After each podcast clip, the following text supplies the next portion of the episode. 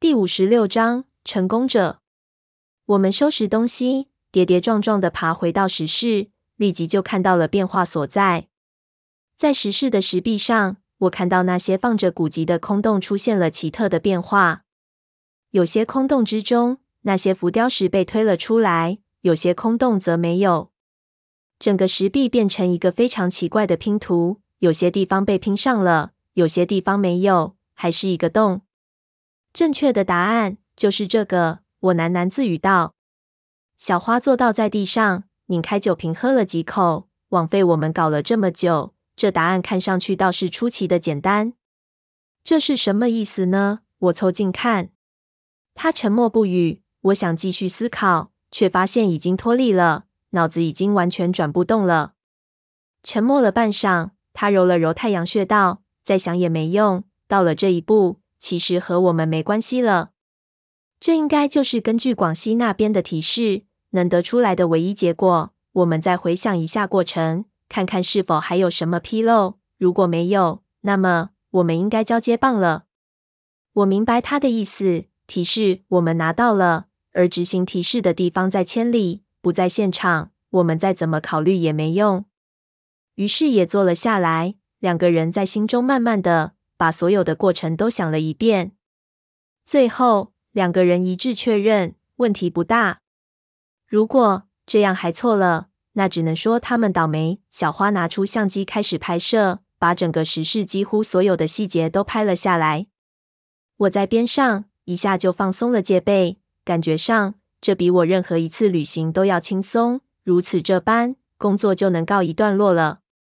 你说这些张家的后人为何要把事情搞得那么复杂？小花道：“一点也不复杂。如果你自己考虑，就会发现这是唯一的方法。”你试想一下，如果是古代，我们一定对此束手无策。你得把这些东西全画下来，然后快马加鞭从四川送到广西。当时这两个地方都是非常深的深山，没有任何的道路。你知道来回需要多少时间吗？我道，没有一年是做不到的。而且老虎、土匪、强盗，我靠，广西那边以前基本是属于无人区，南蛮流放之的，而这里是黑虎羌番。所以，事实上，在那个时代，要进入张家楼是不可能的。更何况，你不要忘记了，这座陵墓是移动的。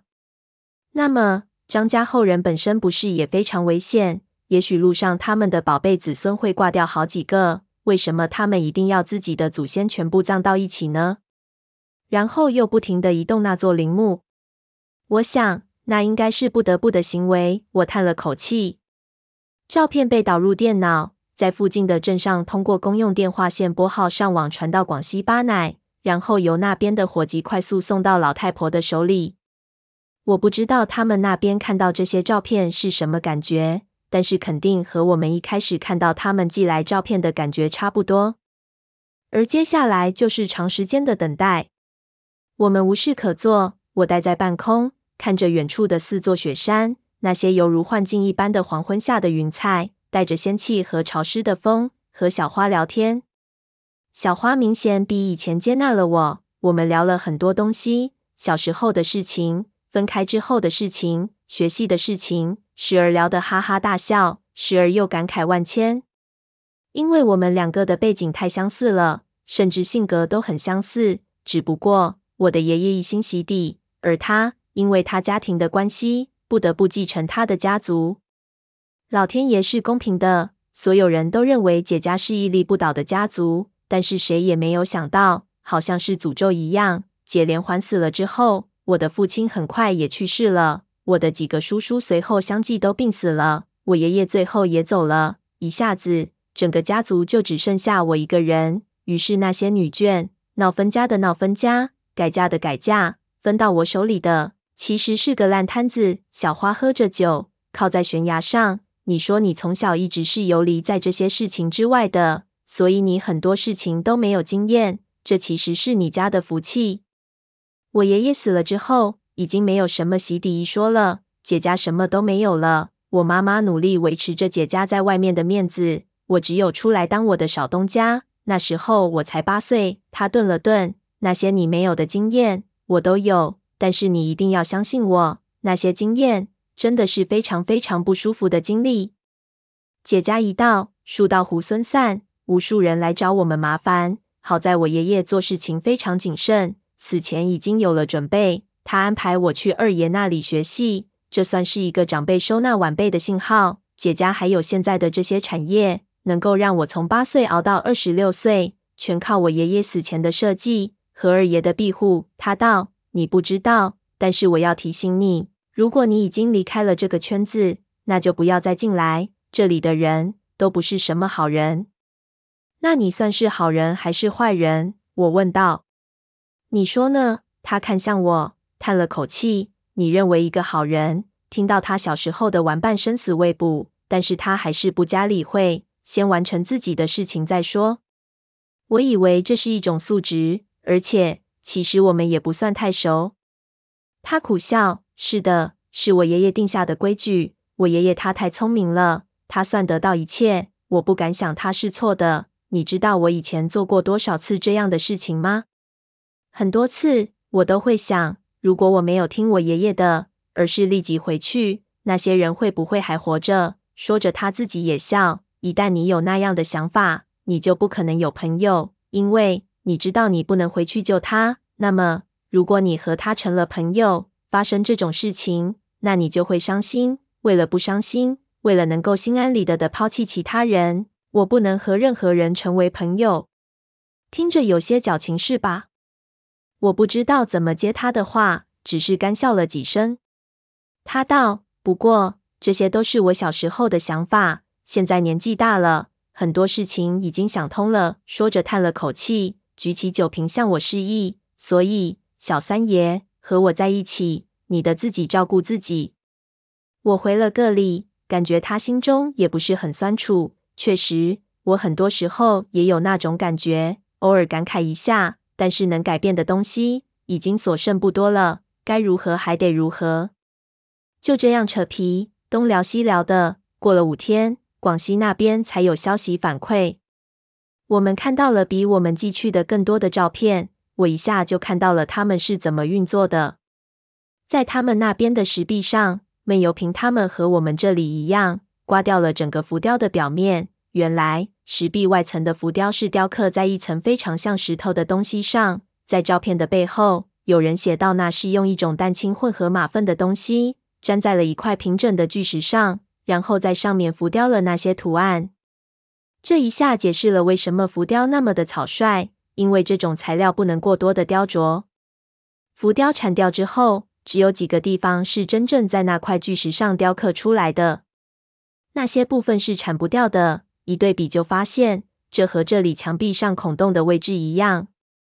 而且这些真的在巨石上雕刻出来的碎片，貌似是一种按钮，可以被按人到巨石的内部去。他们按照我们发去的照片，把巨石上对应的那些碎片一个一个按了进去。然后我看到的一张照片是胖子光着膀子，竖着大拇指站在分开的巨石前，巨石中间裂开。出现了可以让人通过的缝隙。照片后面写着“干得不错”。我和小花击掌庆贺，但是我们立即又发现，在这些照片后面还有其他的照片，那又是一道石墙。背后的复言更加简洁：第一道石墙后四百米出现第二道石墙，请再接再厉。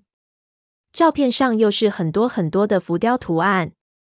我和小花苦笑。不过这一次我们都没有疑惑，因为不管照片上是什么，我们不用解开它，我们只要下去，去到第二条机关的走廊，再来一遍就可以了。如果是小说，可能期间还会发生什么事情，但是这一次真的比我想象的要轻松多了。我们第二次准备的更充分，在第二天就得到了第二组浮雕的排列提示，然后三天后，他们打开了第三道石墙。期间再也没发生什么。解开第三道石墙之后，我们拿到了他们的反馈。根据这机关的数量，我知道这是最后一关了。他们进去之后，面对的应该就是张家楼。我们在石室收拾东西，最后看着那些浮雕，简直有点不敢相信，一切真的就结束了。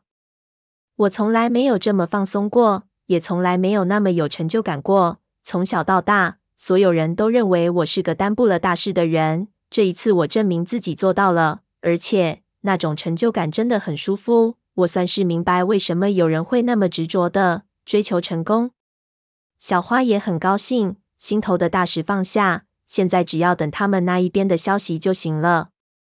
我们确定再不需要待在这里了，就下到悬崖下面去。如果有好消息，那我们就回到村里，或者干脆也赶到广西去，在巴乃等庆功。我心里想着老太婆答应我的事情，但是没急着兑现。一方面浑身是伤，也没体力再去想这些；另一方面，我不想显得自己太功利，我还是想让小花自己提出来告诉我。不过那显然不可能。休息的第二天。小花一点儿要说的意思都没有，最后我忍不住，还是先问了她。她靠在洞壁上玩她的手机，听我忽然问起来，露出一个挺抱歉的表情。不好意思，我忘了还有这事情。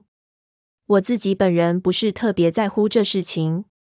我道：我看出来了，看在我救了你一命的分上，你给我个痛快吧。应该应该的。小花把手机放回兜里。不过。你为什么这么想知道这件事情的真相？在我看来，事情的真相很多时候还是不要知道的好。我不想解释太多，骂道：“你告诉我这一切到底是怎么回事？”我听完了，我再告诉你我的一切是怎么回事。好吧，小花失笑道：“秀秀应该和你说过，咱们爷爷被在这儿干的那件貌似惊天动地的事情吧？”我点头，小花就道。那我省了很多事情，你让我来想想，事情该从哪儿说起。他挠了挠头。其实整件事情应该是由张大佛爷说说起，这你也应该知道吧？张大佛爷是老九门之首，我听说过一些他的奇闻异事，但是我不知道是不是小花要和我说的那些，于是干脆摇头。小花道：“那我大概和你说一下，你……”他顿了顿。千万不要吃惊听到的东西，那基本都是真实的。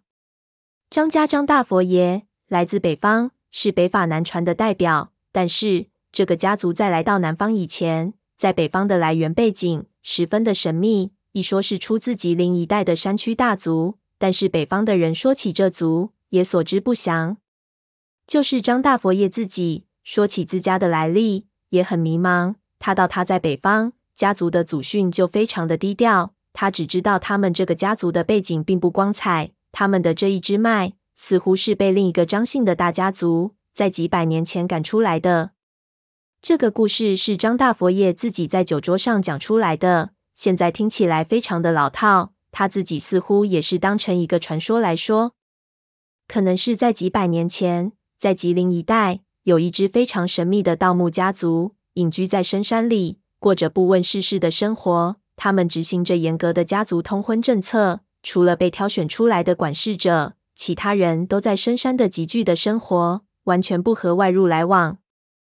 后来，他们中有一个子孙却爱上了一个猎户的女儿，还使对方受孕。家族势力庞大，就要杀死那个女儿腹中的胎儿。那个子孙执意不肯，最后选择了离开家族。他被施以酷刑，剥夺了那个家族特有的特征。然后赶出了家族之外，这个子孙和那个猎户的女儿就离开了当的，来到了吉林的城中。万幸这个男人聪明而隐忍，慢慢他们就靠着他的盗墓技艺和这个女孩开枝散叶。因为害怕家族的监视，他们这一生都过着非常低调的生活。之后这也成为了祖训。这支家族历经几代，逐渐成为了关东一股非常大的隐藏势力。据说。那个子孙的第二代曾经回到了当年他们父母被赶出来的地方，想去找他们的奶奶和爷爷，却发现他们的祖族已经变成了一片废墟，不知道到哪里去了。不过，他们在那片废墟中发现了他们祖族为何要与世隔绝的秘密。据说是他们在废墟的地下发现了一个巨大的地窖，那是这支家族建造的，里面有无数铁封的棺椁。都是那家族历代祖先的棺材。那个地窖之下让人恐惧，而地窖的最下一层、最古老的那些棺椁却被人搬走了。显然，这支家族进行了一次搬迁，不知道是为了逃避什么。而剩下的那些棺椁无疑都表现出一种诡异的状态。他们为了掩盖这个秘密，烧毁了那个地窖，但是那个秘密却成为了家族的一个传说。在几十年前，中国最动乱的时代里，张大佛爷作为长沙当地最大的一派势力，在新旧政权交替之际，参加了当时的革命。江湖中人武艺高强，身怀绝技，又有巨大的号召力，很快便在权力的中心站稳了脚跟。我们不知道张大佛爷当时使用的化名是什么，总之，他当时的地位是非常非常高的，至少在第一权力集团之中。这么高的地位，自然而然的，他就会接触到一些核心人物。在一次偶然的机会中，某一个领袖就从他口中得知了这个秘密。他们当时也许是在一次小酣中当成趣事来说的，但是这个领袖却听了进去。他对这个秘密有了强烈的好奇心。在完成了革命之后，大家都逐年老去。张大佛爷为了躲避之后的大风暴，也退隐了田园，以为就这么过完一生了。可是忽然有一年，张大佛爷就被秘密接见，再次见到了那个领袖。当时的领袖已经步入暮年。在交谈中，张大佛爷明显感觉到领袖对于衰老和死亡的恐惧。领袖让他去寻找他祖先的那个秘密。于是，张大佛爷只得翻查自己家族的信息。通过特权，他翻查了很多的限制，终于发现了一些蛛丝马迹。我们无法知道具体的过程，但是他发现了四川四姑娘山这边的线索。于是，便有了史上最大盗墓活动的发生。此时，领袖的健康急剧的恶化，他们不得不在时机并不成熟的时候进行很冒险的探索工作。结果，史上最大的盗墓活动最后变成了老九门的灾难。当时的中坚力量几乎毁于一旦，最好的好手都死在里面。这个项目是直接负责于领袖，所以由另一个副手直接指挥。可是，在那一年里，那个副手和领袖陆续死亡，整个项目就自动结束。几乎没有人知道这件事情。我想起了当年从二叔那儿看到的那张照片，照片上的那个人地位如此之高，我还无法相信。现在看来，果然是真的。很幸运，因为这个项目极度机密，所以两个人去世之后，谁也不知道曾经有过这么一件事情。接下来是权力斗争的极限，为了避免被清洗，老九门全部辞服了下来，同时。很多老人也都相继去世，可以说老长沙淘沙客的黄金时代走到了尽头。之后就一直是风平浪静，所有人都认为这件事情过去了，包括霍老太、解九爷等人都有意识地开始洗底，想摆脱这件事情的阴影。同时，为了兼顾生意，以区域为划分，大家族都开始联姻和合作。小花道，不过他们没想到。这件事情根本没完，一入关门深似海。他们的子女早就在被注视和培养着了。你知道，这股力量的梯队观念是非常深的。在使用老梯队的同时，二梯队和三梯队早就成型了。好像是七十年代中期，在霍林、你三叔这一代人二十不到的时候，其实他们已经完成过一次摸底和挑选。我相信你家里，你老爹。你二叔、三叔都知道这件事情，而且那个时代是很可怕的，年轻人非常的狂热。在老梯队没落的同时，其实新的梯队已经开始运作。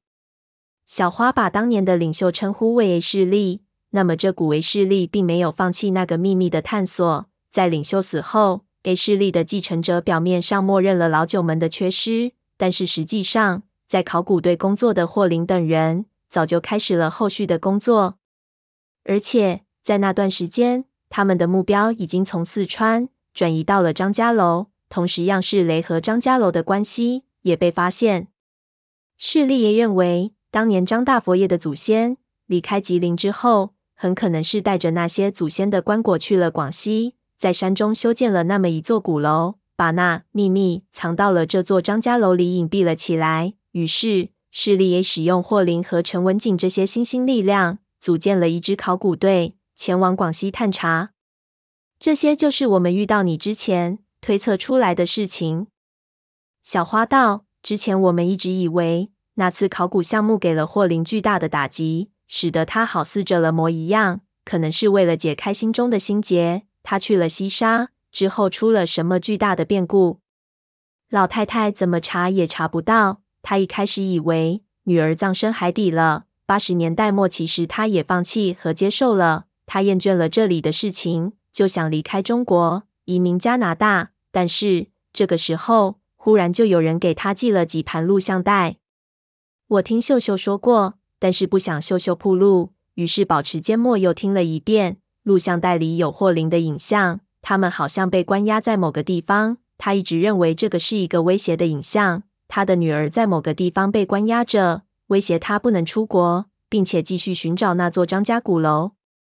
你知道，对于一个母亲来说，这是非常非常痛心的事情。于是老太婆明的说，是为了知道女儿为什么会失踪，其实是被人通过这种方式威胁着。继续去找那座古楼，所以他才会高价来收购样式雷的图纸。对，小花道。但是你的出现搅乱了一切，因为你带来了一个惊天的大消息。假设寄来录像带的是势力 A，那么可能连势力 A 自己都不知，他们控制的那支考古队其实已经被人调包了。你查出来的在广西妖湖边上的事情，告诉我们。在整件事情中，竟然还有一股隐藏的更深的，至今可能只有你查到的势力 B。